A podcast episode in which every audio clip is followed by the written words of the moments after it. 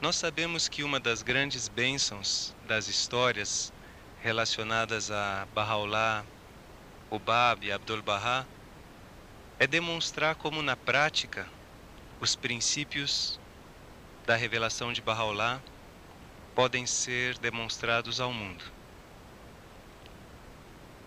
Uma dessas histórias muito comoventes nos vai ser contada pelo Sr. Hazim Milani e que demonstra aquele princípio da aproximação de Deus, que é o coração puro, radiante, que Bahá'u'lláh exorta seus seguidores a possuírem. Para compreender esta história, primeiro devemos eh, informar que no Irã existem muitos tribos e povos que falam línguas e idiomas e dialetos diferentes, de maneira que muitos deles falando o Farsi, que é língua oficial do Irã, pessoal de iranianos que falam Farsi não entendem. Uma dessas regiões é Azerbaijão, cujo capital é Tabriz e que lá se fala turco, bem diferente de Farsi. E a nossa personagem é um jovem, um rapaz camponês do interior de Azerbaijão. Simples, analfabeto e vamos contar a história dele. Mas antes de contar a história, mais um esclarecimento. Há um termo no Irã que em sinal de um agradecimento, mas não por um agradecimento simples. Quando alguém livra a outra pessoa de uma dificuldade ou faz um grande favor, um, que liberta ele de problemas, então este, em sinal de agradecimento a outro, diz que Rodal pedare te quer dizer, Deus perdoe teu pai, porque o pai para os persas, na cultura persa, é pessoa venerável. Então, pedem, quer dizer, isso é a maior é, bênção que se pede para uma pessoa. Deus perdoe teus, teu pai. Muito bem. Então, nesse interior tinha uma família camponesa que trabalhavam no campo e também talvez alguns algumas ovelhas e o produto que tinham no final de cada semana, o filho mais jovem da família levava para Tabriz, que é capital, e vendia para lojas, armazéns e comprava as coisas que era necessário para a sua família, voltava para a aldeia. E nessas viagens, quando vinha, havia um senhor que tinha armazém, conhecido com o nome de Haji. Esse senhor, além de ser absolutamente honesto e correto com este rapaz, era muito amável, muito gentil. E de vez em quando, quando ele não podia voltar naquele dia para casa, convidava ele para sua casa para pernoitar lá.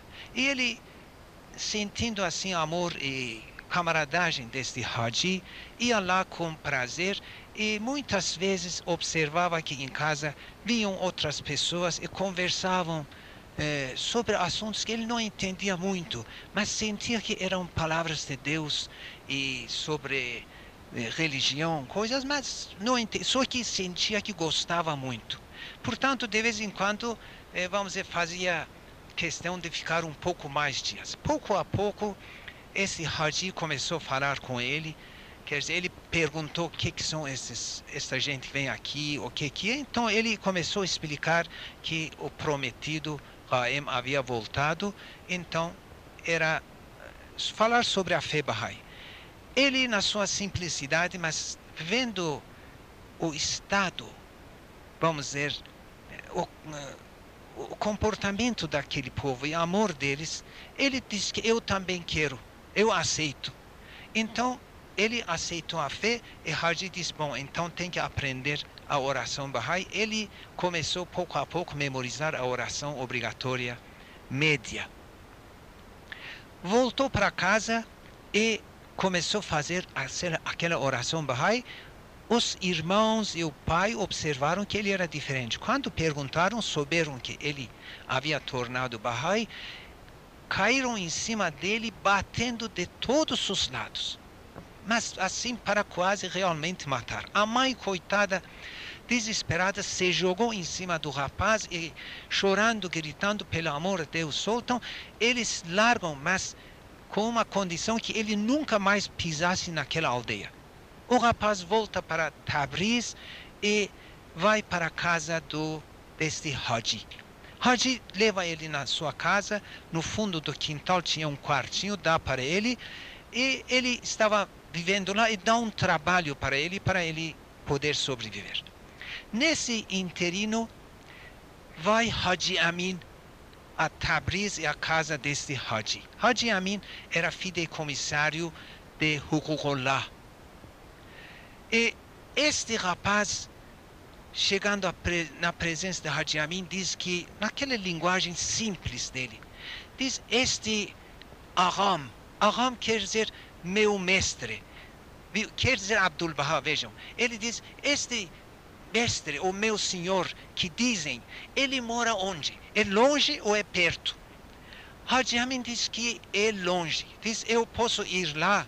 Diz, ah, precisa você trabalhar, juntar dinheiro e ser bonzinho, um bom rapaz. Um dia, quando tiver suficiente, eu vou te dizer como ir lá. Então o rapaz começa a trabalhar e juntar suas moedinhas, seus dinheirinhos. Numa outra vez que Hadi Amin vai lá, ele chega, apresenta Hadi Amin e derrama em cima do chão ou mesa um saquinho de dinheiro que tinha juntado. Diz, eh, com esse aí possuir? Haji Amin diz que sim, agora dá. Então, Haji Amin escreve um bilhete para ele, para ele ir em Teherã, apresentar a mais três ou quatro senhores que estavam indo para a Terra Santa, e Haji Amin recomenda que vocês levam esse rapaz consigo e cuidem dele, quer dizer, orientem ele para ir à presença de Abdul Baha. Então ele vai para Teherã. Aqueles senhores que eram assim mais ou menos bem arrumadinhos tal quando vem a roupa dele é, bastante velho e talvez com certos remendos trazem para ele um abá abá quer dizer aquele manto que é, eles vestiam por cima da roupa um abá novo então para ele dizem que você veste isso ele diz que não se meu Deus quisesse que eu tenha que eu tivesse eu teria Portanto, quer dizer, vocês entendem? Quer dizer, como não, Deus não quer que eu tenha, eu não quero. Não aceito. Daquele mesmo jeito foram, chegaram à presença de Abdul Baha. Bom, claro, ele estava feliz naquela felicidade, estavam naquele hospedeiro em Aca. Um dia de tarde, ele sai para passear na cidade. Naquelas ruas tortuosas de Aca, pouco a pouco ele se perde se perde e escurece por para cá, para lá, não acha o caminho. Fica triste e bastante apreensivo, senta numa escada e começa a chorar. Os colegas, os companheiros, primeiro acham talvez ele tenha ido visitar Abdul Baha, mas vão para lá, veem que ele não está lá. Um vai desse lado, outro do outro lado, não acham ele, ficam também apreensivos. Ele, enquanto está chorando lá, de repente sente uma mão tocar nos ombros dele. Levanta a cabeça, é Abdul Baha. Senta do lado dele e começa a perguntar a ele de onde que você vem, como é que ele conta toda a sua história, é, mais ou menos do jeito que a gente contou aqui. E depois Abdul Baha diz, bom, agora vou, vou te levar para... Ele diz que está perdido. Abdul Baha diz, vou te levar para casa quando levanta, Abdul Baha coloca o abá dele nos ombros dele. Então ele chega em casa, os colegas apreensivos, mas ele feliz da vida, tira aquele abá, dobra direitinho, diz: eh, Meu senhor que me deu, quer dizer, meu mestre. Ele chamava meu. Meu mestre que me deu isso. Meu, porque antes ele não tinha aceito abá, mas agora, porque o mestre que deu, o senhor dele deu, deu. Bom, Passam esses dias, um mês era período de peregrinação. Quando termina este um mês, então é o dia de despedida. Vão à presença de Bahá'u'lláh, primeiro aqueles outros vão lá se despedir. Quando chega a vez dele, ele chega lá, assim, chega perto, se joga nos pés de Abdul Bahá e começa a chorar em pranto. Está me mandando embora. Onde quer que eu vá, eu não tenho nenhum lugar no mundo para ir.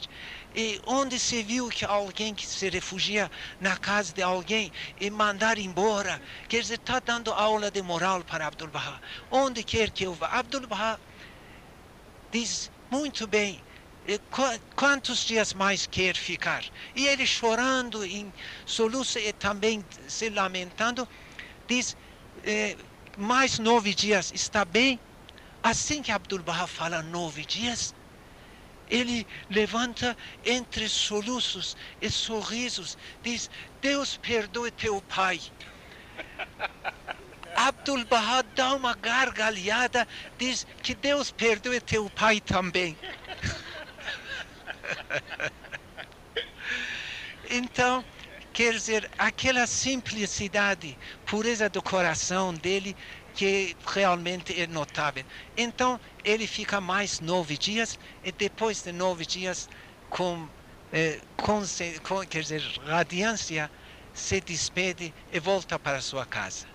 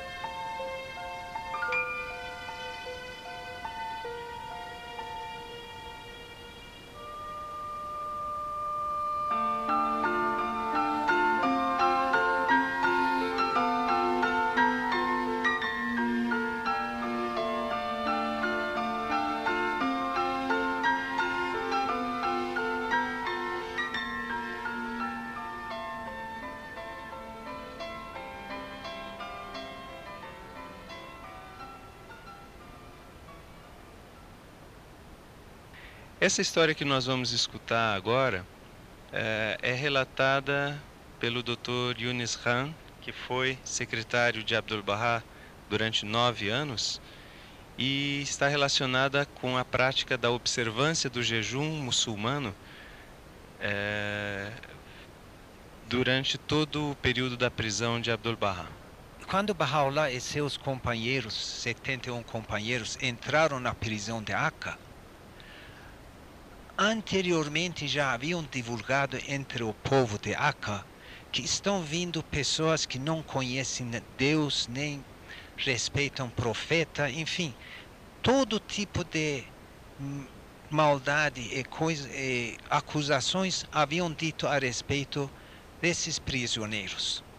Portanto, o povo estava olhando para os Bahá'u'lláh e prisioneiros que o acompanhavam com um olhar de hostilidade e tremendo desprezo. Bahá'u'lláh logo determinou que os Baha'is deveriam observar eh, as leis islâmicas e principalmente deveriam jejuar durante o mês de jejum islâmico, que é 30 dias, e que uma das leis muito importantes para os muçulmanos deveriam observar o jejum islâmico aquele que quisesse, que não obrigatório, mas quem desejar seria bom que fizesse isso. Abdul Bahá, portanto, tanto Abdul Bahá como os outros eh, prisioneiros, até o dia que, então Baha'u'llah diz, enquanto perdurar a prisão, quer dizer, a, o decreto do sultão que determinou prisão perpétua, enquanto durar, deveriam jejuar. E nós sabemos que Baha'u'llah entrou na prisão em 1868 e a prisão terminou em 1908, 40 anos. Durante esses 40 anos, Abdul Bahá era um daqueles que todo mês jejum islâmico jejuava. Bom, vamos dizer, e daí? E daí é muito importante. Acontece que os muçulmanos, durante mês de jejum, de madrugada quando jejuam, porque jejum islâmico é a partir de começo de esclarecer, de clarear do horizonte, não é nascer de sol. E depois também não é só pôr de sol, até escurecer. Bom, os muçulmanos, depois de fazer jejum, dormiam até meio-dia. Meio-dia levantavam, faziam seu oração de meio-dia e de tarde. De tarde começavam a trabalhar, quer dizer, abrir a loja ou qualquer coisa, continuar até quebrar jejum. De noite ficavam acordados, visitando um ao outro, até madrugada, quando comiam e dormiam de novo até meio-dia. Mas como era a situação de Abdul-Bahá? Abdul-Bahá, desde madrugada, tinha programa de visita aos doentes, necessitados e uma porção de serviços diários que Abdul-Bahá tinha. E quando de noite, que era deveria descansar, os muçulmanos todos que adoravam estar na presença de Abdul-Bahá, chegavam na casa de Abdul-Bahá, ficavam acordados até madrugada. De madrugada iam para sua casa para comer, dormir, mas Abdul-Bahá não dormia. Então, nesse período, Abdul-Bahá ficava fisicamente extremamente fraco e sem descanso nenhum, tanto que às vezes nem poderia comer. Então, Yunus Khan, que foi secretário de Abdul-Bahá durante nove anos, ele escreve no seu livro que um dia desse período de jejum, ele observou que Abdul-Bahá estava tremendamente fraco. E para subir as escadas, no meio da escada, Abdul-Bahá parou e, quer dizer, respirava fundo. Yunus Khan, lá embaixo da escadaria, disse para Abdul-Bahá que, mestre, por favor, quebre seu jejum, porque o senhor está muito fraco, vai adoecer. Abdul-Bahá disse que não, não dá, não devo fazer isso. Então Yunus Khan insistiu e Abdul-Bahá negou. De repente passou pela cabeça de Yunus Khan uma ideia e disse que venha satisfazer o coração de um servo pecaminoso e humilde de Baha'u'llah, mas em, mas em pranto, chorando. Abdul-Bahá diz o que? Que disse quebra seu jejum. Assim que ele falou desse jeito, quer dizer, venha satisfazer o coração de um, de um servo humilde e pecador de Baha'u'llah, Abdul-Bahá está bem, está bem. Subiu a escada e chamou Ismael, o servente, para preparar chá. Aí Yunus Khan novamente subiu. Ismael trouxe chá com açúcar e Yunus Khan sentou lá. Abdullah disse, ah, quer assistir mesmo ver que estou quebrando o jejum? Está bem, pode sentar. Então ele sentou, Abdullah preparou chá, adoçou, tomou, disse, ah, que Deus perdoe teu pai. É, realmente eu ia ficar doente. Agora estou bem e vou para continuar trabalho. E desceu as escadas e foi continuar seu trabalho. Esse termo de Deus perdoe teu pai foi uma vez Abdul Baha citou para Yunus Khan.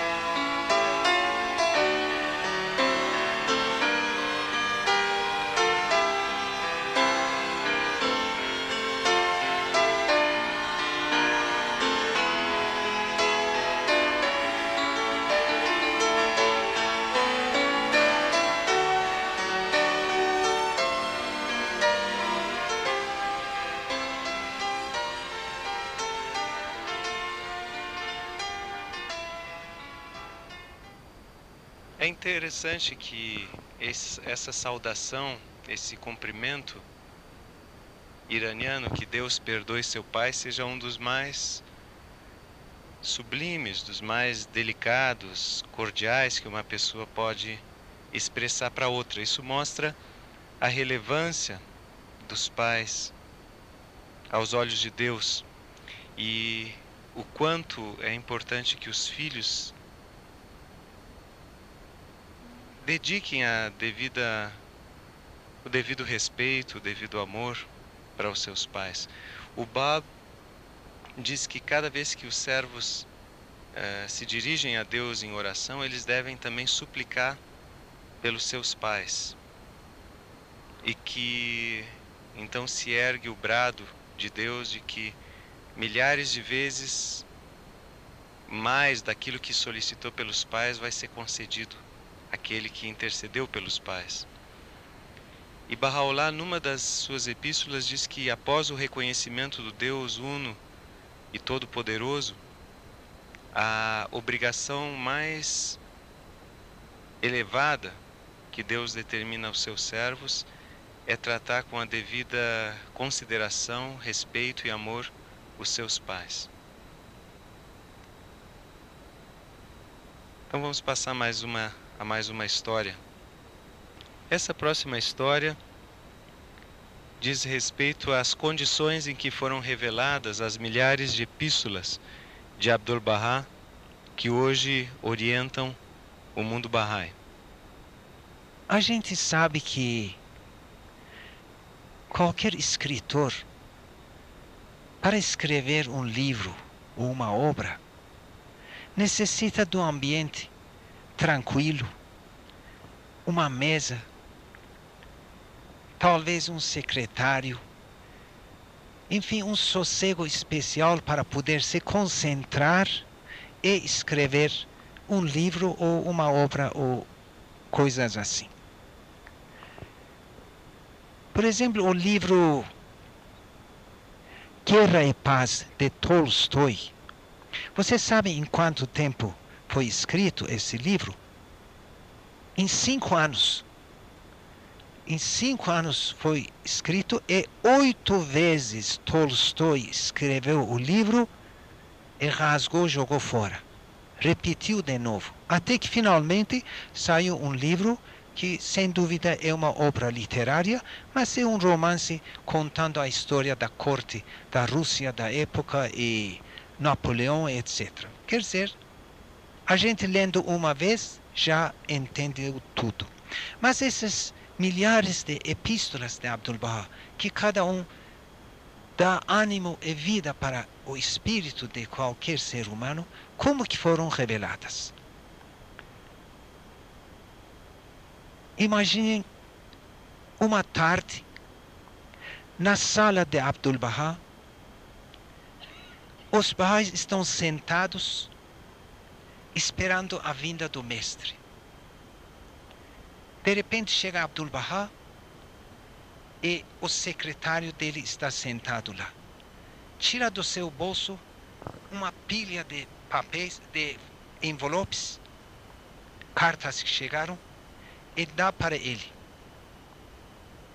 Ele, por sua vez, tira uma pilha de cartas que já cartas ou epístolas que no dia anterior foram reveladas, ele passou a limpo, está entregando para Abdul Bahá corrigir e assinar. Muito bem.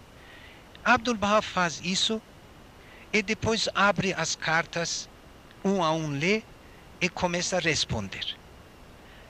Até aqui parece tudo é calmo.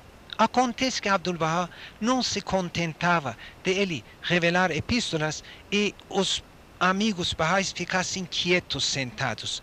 Ele repetidamente dizia: Vocês conversam, por favor. Vocês também conversem. Fiquem à vontade. Quer dizer, estejam. Mas os Baha'is nunca, eh, vamos dizer, se davam esta.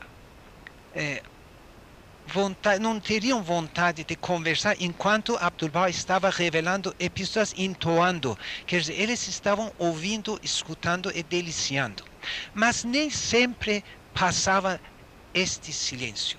Acontece que de repente um oficial turco subia, quer dizer, Farid Pasha, subia as escadas com aqueles, é, aquelas botas do militar e subia, chegava na porta, cumprimentava, se curvava, ia na frente beijar para beijar a mão de Abdul Bahá, Abdul Bahá não deixava e, enfim, ele sentava.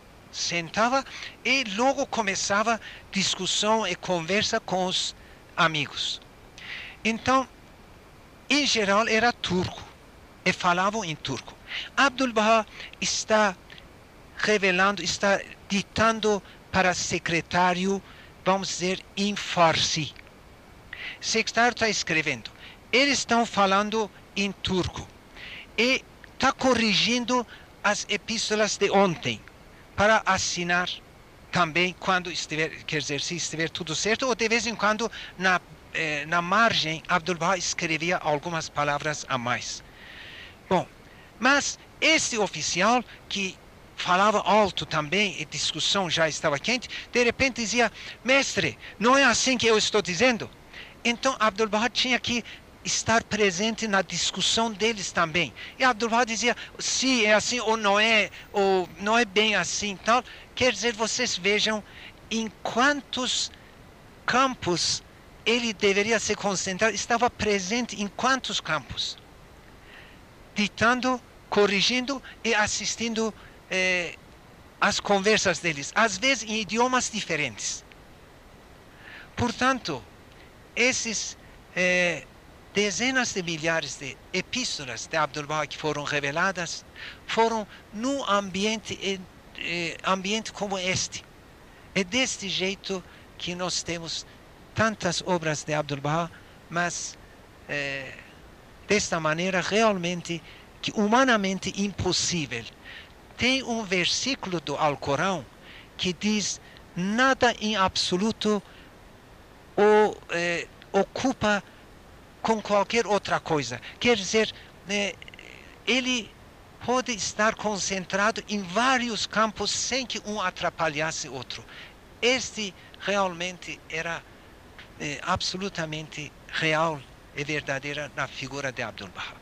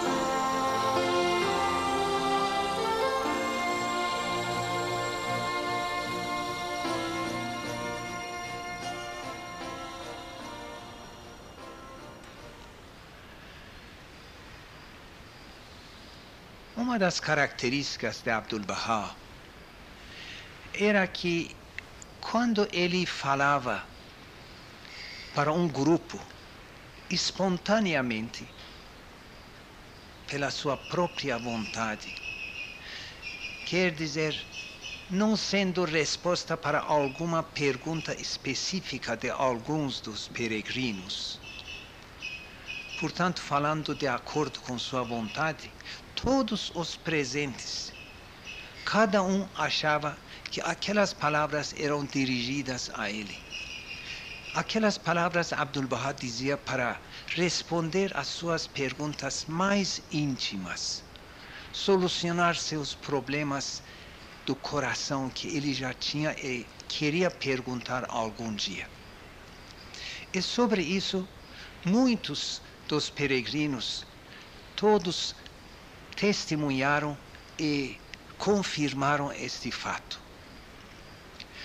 Dr. Yunus Khan que durante nove anos foi secretário da Abdul Bahá, ele escreve um episódio que confirma este fato. Ele primeiro diz que se no encontro com Abdul Bahá tivesse gente dos mais variadas tendências e pensamentos, por exemplo, um escritor, um atleta, um comerciante, um teólogo, enfim, de todos os tipos de pessoas. E Abdul Bahá espontaneamente começasse a falar sobre algum assunto, cada um dessas pessoas que tinham tendências variáveis achavam que a palavra era dirigida especificamente a eles. E conta um episódio interessante que vamos ouvir. Ele diz que um dia estavam lá no hospedeiro de Aca, onde os tanto peregrinos como aqueles que viviam em Aca, ao redor de Abdul Bahá, reuniam-se lá e conversavam sobre diversos assuntos, principalmente naquela época, quando a tempestade de rompedores de convênio havia cercado o navio da causa e problemas choviam de toda parte para Abdul Bahá, então o centro da conversa deles era sobre rompedores de convênio e como tornar-se firme no convênio, enfim, é se proteger contra os ataques desses inimigos. Num dia desses, de repente chega um grupo de peregrinos do Egito, do Cairo. Eles entram depois de eh, cumprimentos, sentam e cada um começa a se apresentar. Começam a se apresentar e quando chega para o último, ele diz que meu nome é Hassan. Eu não sou de vocês. Eu vim aqui para investigar, para saber se há algo de verdade, eu aceito. Se não, vocês para lá, eu para cá. Durante estes minutos que o Hassan falava, Yunus Khan escreve que os amigos Baha'is, com sinais de rosto e, e caretas e sobrancelhas, faziam sinais que não acreditem nele. Quer dizer, e depois explicaram, ele era um, vamos estudante de teologia da Universidade Islâmica de Cairo, Al-Azhar é que os colegas haviam feito uma vaquinha, juntado dinheiro, mandado ele para Aca para visitar Abdul Bahá. Depois, na volta, eles queriam aproveitar essa visita para divulgar coisas contrárias à fé. Por exemplo, dizer que oh, nosso amigo, nosso colega Hassan foi lá e viu que não tinha nada dessas coisas que dizem, que Abdul Bahá não sabia nada, enfim, coisas atacar e desprezar. Yunus Khan escreve que nós, o grupo, ficamos eh, chateados que vai ter um intruso eh, indesejável entre nós e principalmente nós não vamos mais poder falar sobre o tema do convênio que todos os dias estávamos tratando. Daqui a pouco veio o mensageiro e chamou os peregrinos de Egito. Eles foram e depois de um, um tempo voltaram. Cada um começou a expressar sua eh, emoção e perguntaram a Hassan o que, que percebeu. Ele disse que tudo era eh, amor e compaixão. Só isso. Mais tarde, de tarde, Abdul-Bahá mandou chamar todos, quer dizer, tanto os novos peregrinos como aqueles que estavam presentes. Yunus Khan também vai junto. Vão lá e de repente veem que Abdul Bahá justamente está falando sobre rompedores de convênio, rompimento de convênio e as maquinações que eles fazem para destruir a causa. E Yunus Khan observa que Abdul Bahá nem olhou na cara de Hassan. Quando voltam, de novo perguntam para ele o que, que percebeu. Ele diz: tudo era bondade e, e amor. Mas Yunus Khan diz que a partir desse momento, quando nós vimos que o próprio Abdul Bahá não, não se constrange em falar sobre assuntos de rompedores de convênio, então eles também livremente começaram a falar sobre os temas que sempre, todos os dias, tratavam. Mas terceiro dia, quarto dia, cada vez que iam à presença de Abdul Bahá, Abdul Bahá nem olhava para ele e falava sobre temas que deveria falar, mas Yunus Khan observava que ele, assim, de vez em quando se curvava, quer dizer, fazia reverência para Abdul Bahá e sem que Abdul Bahá desse mínima atenção a ele. E voltando, cada vez que perguntavam, ele dizia a mesma coisa que tudo era bondade e generosidade. Finalmente, o, último dia que vão lá, quando Abdul Bahá começa a falar, um dos Bahais vai lá na frente, na presença de Abdul Bahá, e fala bem baixinho no ouvido de Abdul Bahá algumas coisas. Assim que ele fala, Abdul Bahá, de repente, com toda veemência, bem alto, diz que quem, é, quem somos nós? Eu não sou nenhum líder, eu não sou eh, sábio. Quem tem perguntas que fosse perguntar para os eh, sacerdotes, para os eruditos. Nós aqui somos servos de Bahá'u'lláh, dessas coisas, com bastante Quer dizer, aquele senhor foi lá falar para Abdul Bahá que tem aqui um cara chamado Hassan, que ele não é Bahá'í, é muçulmano, e tem umas perguntas. E Abdul Bahá respondeu desse jeito e com bastante eh, forte. E continuou falando os mesmos assuntos que deveria falar, os assuntos que deveria falar. E Yunus Khan diz, cada vez que eu estava olhando para Hassan, em primeiro lugar pensava, meu Deus, oceano de bondade e generosidade e amor que é Abdul Bahá nunca deixou de dar atenção e amor a ninguém. Como é que para este Hassan, Abdul Bahá não está dando a mínima atenção e está falando desse jeito? Mas diz que eu notava que o Hassan constantemente fazia sinais de reverência e curvava-se. Quando voltaram, diz que nós sentamos, começamos a falar e notamos que Hassan também está intervindo nas nossas conversas e falando segundo termologia islâmica sobre convênio e firmeza no convênio e rompedores de convênio. Bom, era estranho para eles.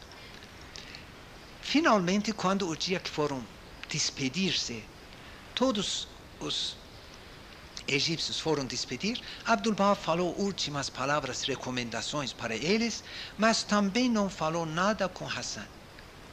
Eles voltaram, quando voltaram, disse que de novo vi Hassan radiante. E assim que chegaram, pegaram as malas para ir, de repente o mensageiro chegou, disse que Abdul-Bahá está chamando Hassan sozinho. Hassan largou as malas, correu para a presença de Abdul-Bahá. Depois de uns eh, minutos, algum tempo, ele voltou assim, sorridente, feliz, e perguntamos o que, que houve. Disse que o mestre mandou que eu ensinasse a causa no Egito. Quer dizer, prestem atenção.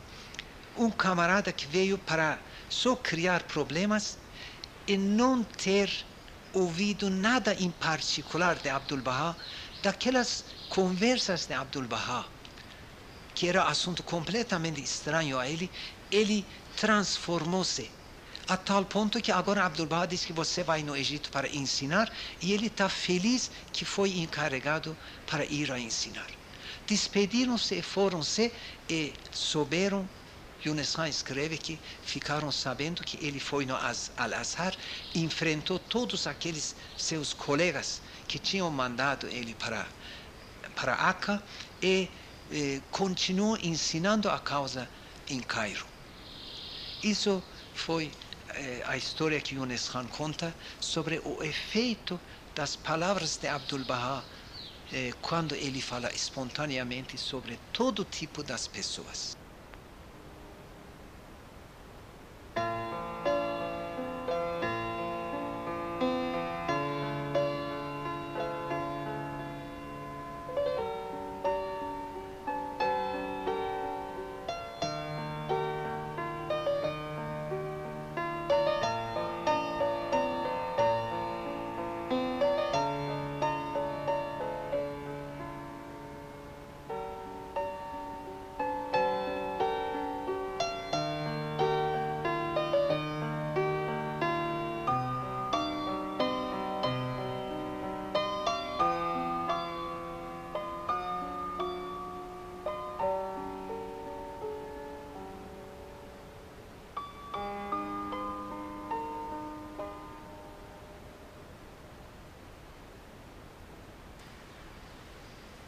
Sobre a generosidade de Abdul-Bahá, temos ouvido muitas histórias. Dizem, por exemplo, que Abdul-Bahá um dia estava andando eh, em Nova York, viu um pobre lá sentindo frio e tirou seu abá, aquele manto comprido que vestem, vestiam por cima de roupas, tirou dele, colocou nos ombros dele. E consideram isso como sinal de generosidade de Abdul-Bahá.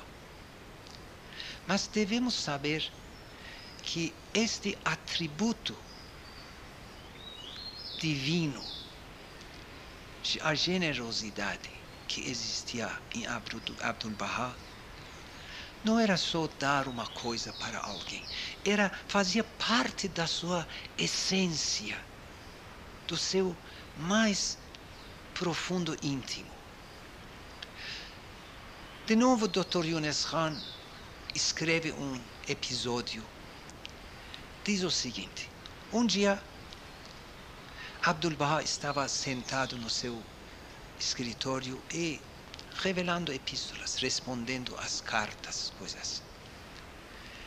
Aí um sheikh, um dos sheikhs árabes, entra no escritório de Abdul Baha. Abdul Baha tinha hábito de muitas vezes presentear esses sheikhs árabes que iam à sua, à sua presença, ou de vez em quando mandava presentes para eles. Quando ele entrou, sentou, depois de Abdul-Bahá cumprimentá-lo, mandou Yunus Khan trazer um pacote que era um abá. Abá, de novo, é aquele manto comprido que colocam por cima que recém tinha chegado do Irã como presente para Abdul-Bahá, de Nain. Quer dizer, é a melhor qualidade de abá que se, faz, se fazia no Irã, de lã de camelo. Bem, Abdul-Bahá diz que, é, para Yunus Khan, que coloca nos ombros do Sheikh. Yunus Khan coloca, e o Sheikh pega, o Abba começa a palpar, olhar para cá, olhar para lá, desse lado, examinar. E não saiu do seu lugar. Quer dizer, era esperado que ele agradecesse e se despedisse fosse embora. Ele fica assim olhando, Abdul Baha levanta a cabeça e diz: O que, que há, Sheikh? Ele diz que esse não é boa qualidade. Veja um cara de pau. Não é de boa qualidade. Abdul Baha coloca o papel e caneta de lado, levanta, vai para ele e diz que Sheikh, este aí recém chegou ontem que tiramos da alfândega é a melhor qualidade de abá que se fabrica no Irã. E eu, eu que estou usando, este que eu estou usando, é de qualidade muito inferior. Este que eu estou usando é de algodão, enquanto o seu é de lã, lã de camelo puro. Mas o Sheikh não se convenceu com estas palavras. Abdul Baha diz, Yunus Khan, vai buscar um fósforo. Ele correu e trouxe um fósforo. Aí Abdul Baha tirou um fio do seu abá, do seu próprio abá, e acendeu o fósforo.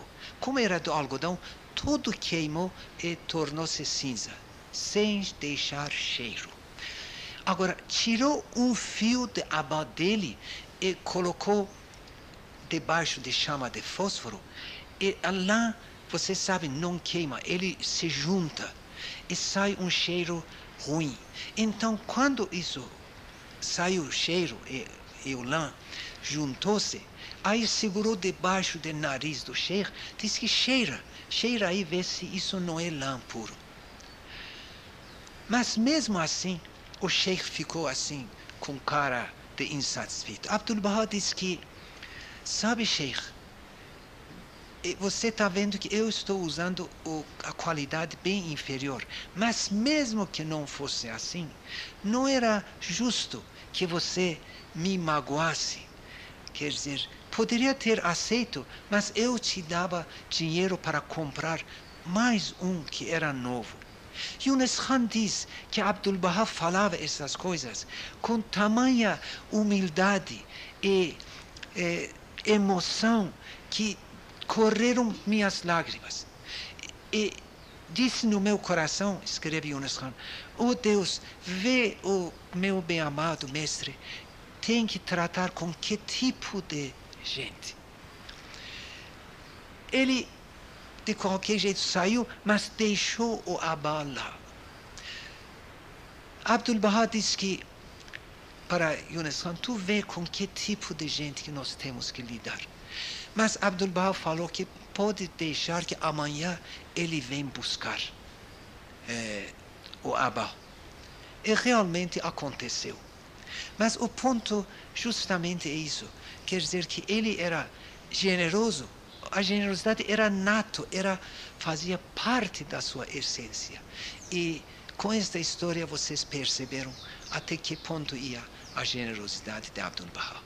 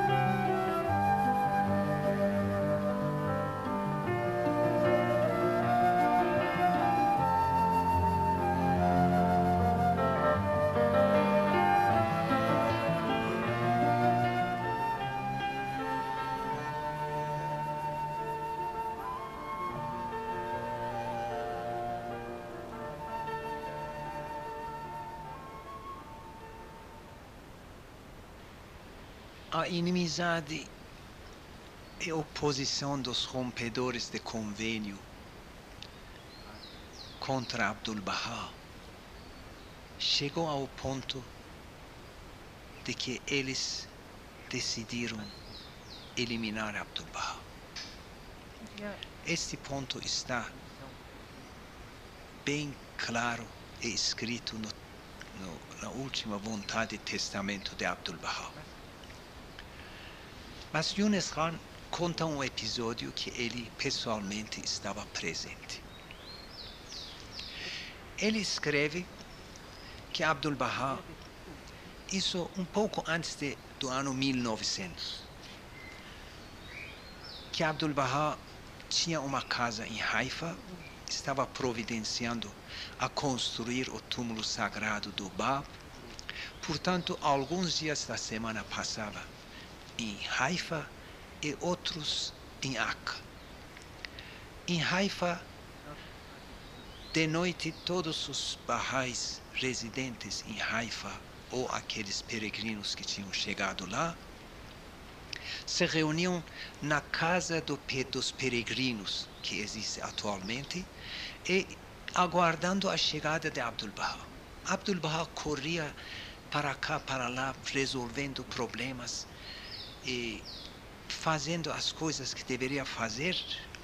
Finalmente, no final da noite, Abdul Baha chegava lá e falava eh, para os Bahais, dava nova vida para eles e no final da noite saía e voltava para sua casa para descansar.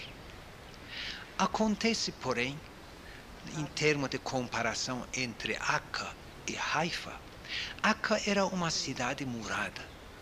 Portanto, se alguém assassinasse outra pessoa, principalmente de noite, mesmo de dia, não tinha como fugir, porque tinha dois portões apenas que poderia entrar ou sair. Portanto, ninguém poderia fugir e, pod e facilmente era preso dentro da cidadela. Mas Haifa, Haifa não. Era de um lado era mar, o mar Mediterrâneo. Do outro lado, Monte Carmelo e o resto também era desértico. Portanto, era muito fácil alguém matar alguém e fugir e desaparecer. Ninguém poderia prendê-lo. E naquela época, justamente, Yunus Khan escreve que os árabes andavam eh, os árabes e turcos andavam armados e constantemente, mesmo nas festas de aniversário ou festa de casamento, era muito, era hábito de que eles atirassem para o ar e era como agora soltam bombas, naquela época era tiro. Portanto, o, o barulho de tiro era ouvido a cada instante. De noite, quando Abdul Baha saía da sua casa em Haifa e de casa dos peregrinos para voltar para casa, Yunus Khan diz que ele e mais um colega, um companheiro queriam acompanhar Abdul Baha com uma lanterna, daquelas lanternas de querosene. Mas Abdul Baha em geral dizia não, não, não venham, não precisa ninguém. Yunus Khan diz que ele e o amigo, naquela noite, andaram atrás de Abdul Baha mais ou menos uns oito passos e só no coração pedindo para que Abdul Baha, eh, quer dizer, não fosse insatisfeito com esse ato. E Abdul Baha andando na frente, Yunus Khan diz, de repente, chegando a uma esquina, um cara saiu da esquina e três tiros de revólver que era bem visível a chama do revólver na direção de Abdul Baha e eles desesperados correram para lá. Diz que o homem entrou na rua naquela rua escura correndo e o outro também que estava na frente ele também os dois correram. Yunus Khan diz que eles desesperados quiseram ir para frente para ver se tinha acontecido alguma coisa para Abdul Baha. Diz que Abdul Baha parece que estava imerso no oceano de oração e meditação de tal forma que nem sequer voltou para um lado ou outro para olhar. Continuou seguindo seus passos até chegar à sua casa. E Yunus Khan e o amigo, com o coração quase eh, saindo do peito, voltaram para a reunião dos amigos e contaram o episódio. Portanto, é algo digno de a gente pensar a respeito.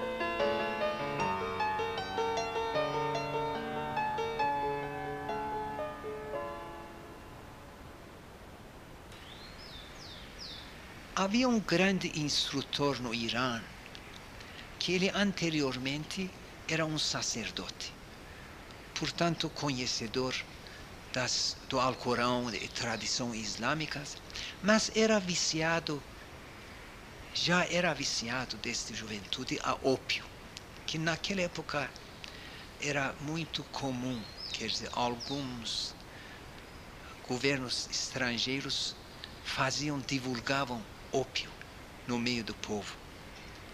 Então ele era viciado. Mas sabia que na fé Bahá'í era proibido qualquer tipo de entorpecente, especialmente ópio. Certa vez ele vai à Terra Santa, à presença de Abdul Bahá, e passou lá uns dias, como todos os peregrinos passavam, mas parece que o material de vício dele acabou. Acabou e ele ia ser assim desesperado. Um dia de tarde, Abdul Bahá disse que fulano, vamos dar uma caminhada. Vamos passear um pouco. Saiu com ele, atravessaram as ruas de Akka para cá para lá. Chegaram num ponto, Abdul Bahá mostrou uma casa, diz que pode ir lá, que lá vai encontrar.